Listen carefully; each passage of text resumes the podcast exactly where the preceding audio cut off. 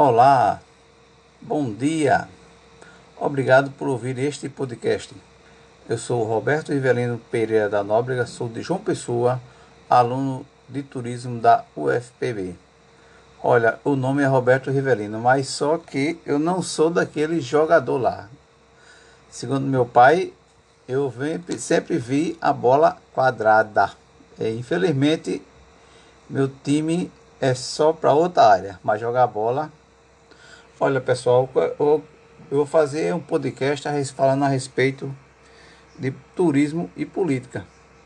Inicialmente eu vou pegar até umas frases da parte de filosofia para começar falando que só sei que nada sei.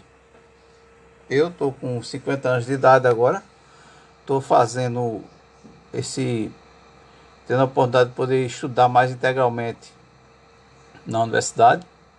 E a primeira coisa que eu aprendi foi que só sei que nada sei.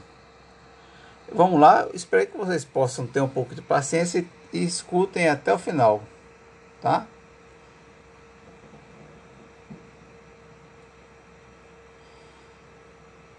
A respeito de desse bate-papo de política e turismo.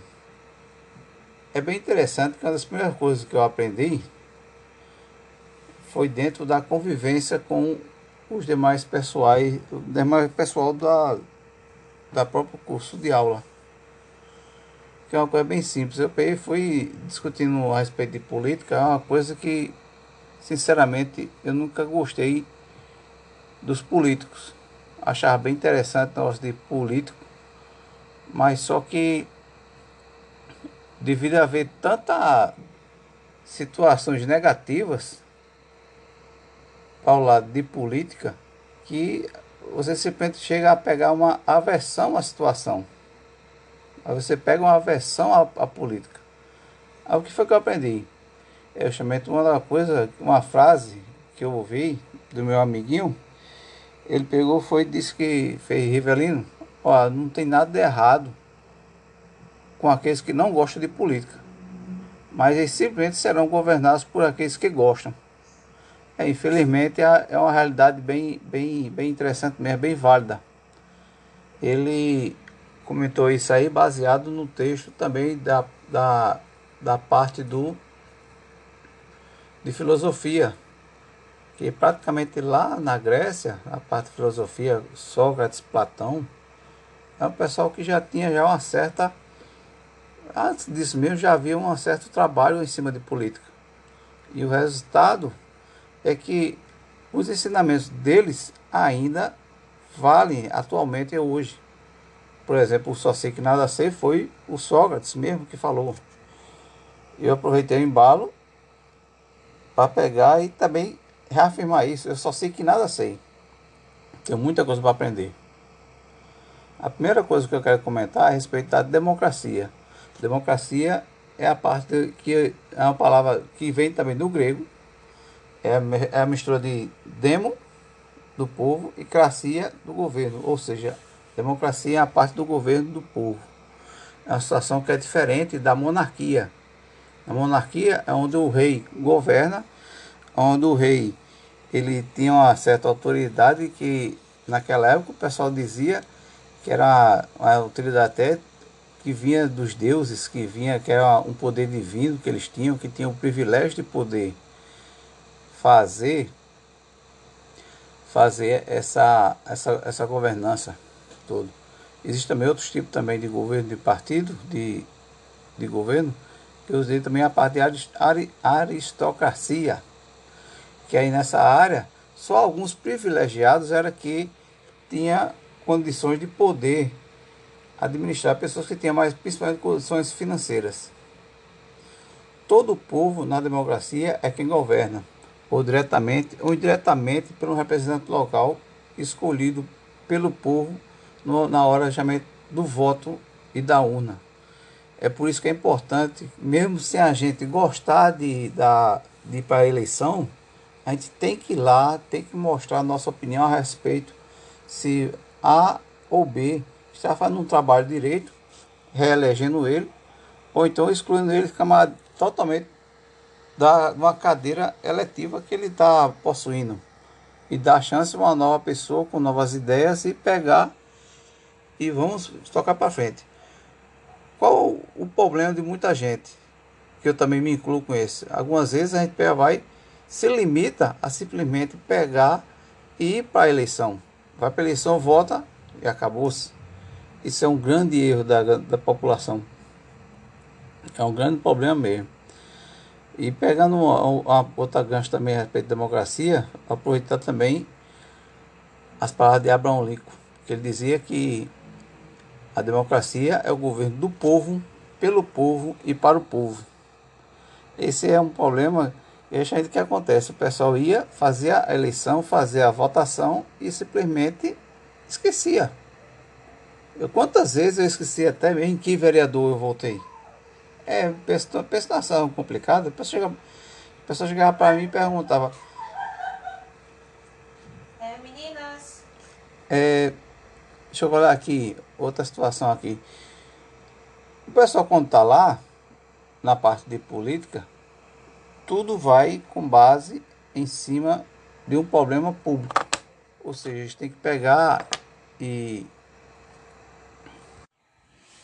muita coisa que o pessoal quando vai é, se candidata, eles pegam, apresentam um projeto.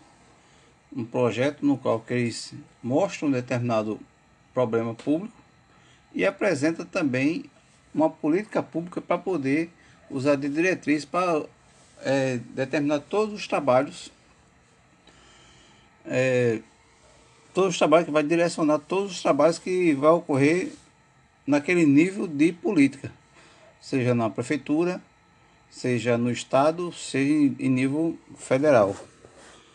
E eu acredito que, sinceramente, sempre houve, e é um dos grandes problemas políticos que eu acredito que falta, é a falta de emprego para a população. E como seria conseguir empregos e renda à população, que a única coisa que tem à disposição é a cidade em que vive. Muitos já descobriram que é a respeito e é através do turismo. Desde que o homem descobriu esta indústria do turismo, no qual dependendo do, do, no qual dependendo do tipo de turismo a ser realizado, não existe muito, não exige muito investimento. Você pode ter, ter, ter uma ideia assim bem simples mesmo, que se é, você vai fazer um, um mochileiro. O mochileiro simplesmente ele pega, vai a determinada a determinado local, a determinado ambiente. E a única coisa que ele pede mesmo, que ele necessita naquele determinado momento, é que seja um local para acampar ou então mesmo, até mesmo pendurar a sua rede, que já está de bom tamanho.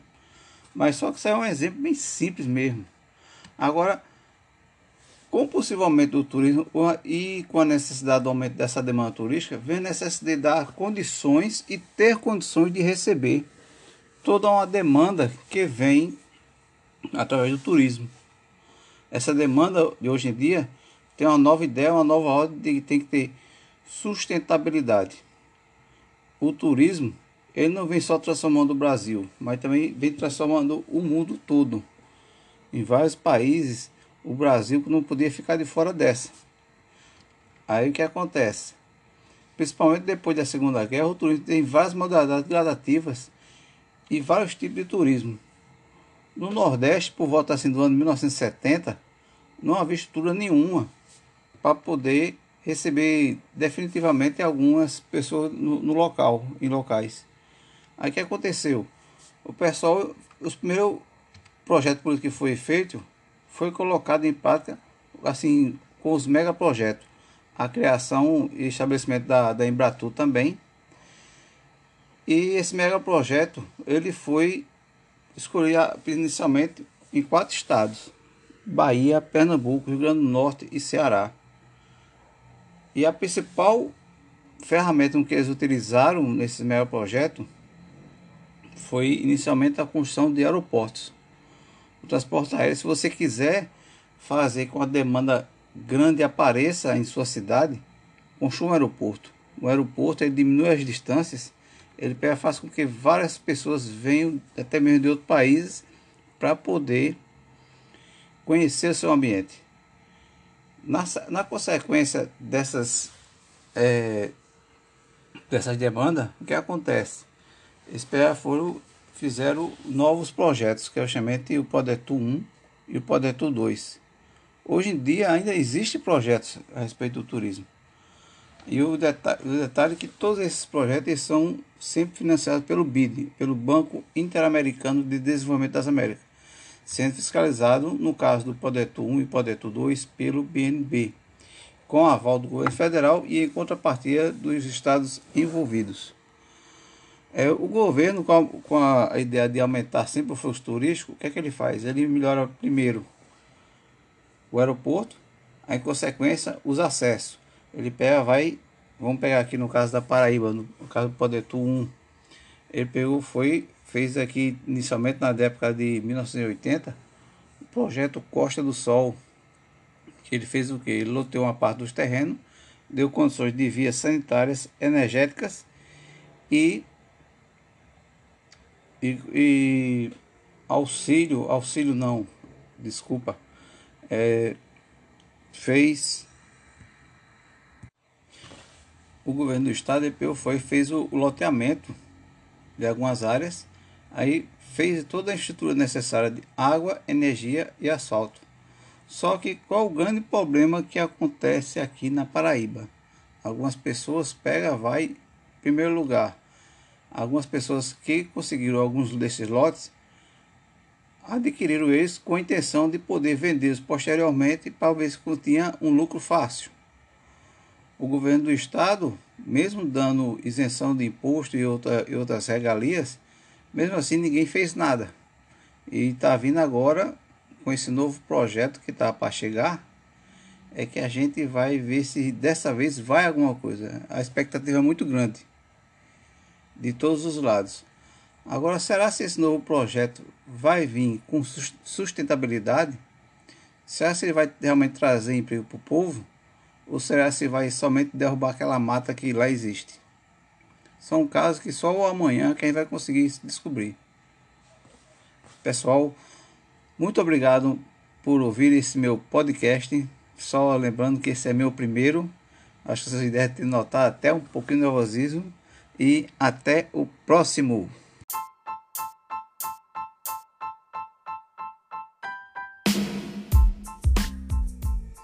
Este é um teste para a gravação do para fazer o podcast. Continuando, aqui eu colocar um outro sinalizador. Depois você coloca um sinalizador Deixa eu ver aqui. Fica aparecendo aqui na tela o nome de gravação, tá indicando que está gravando, o tempo que está decorrendo, adicionar sinalizador e tem o botão de parar. No caso ele vai parar, é a pausa. Ele aparece o botão de parar, mas na realidade é uma pausa. Ele só vai, vai continuar gravando a partir do mesmo ponto que estava antes. Deixa eu ver aqui agora. Aí vai para o próximo passo, que seria salvar o vídeo. Ele, antes de qualquer coisa, primeiro ele salva o, o áudio. Depois de salvar o áudio, aí ele vai pedir para você sair escrevendo o que você falou. Tem uma ideia, uma explanação para que outras pessoas, quando forem pensar em abrir o seu áudio, dê uma, dê uma rápida lida e veja o que é que eles vão ter ideia de ouvir. Posteriormente, aí salva tudo completo, insere as músicas, eu só inseri um toque aí. É, e depois vem o que, meu Deus? É, eu vou, como eu estou aprendendo agora, acho que é a primeira vez que eu estou mexendo com esse bicho também. Aí depois eu falo mais alguma coisa.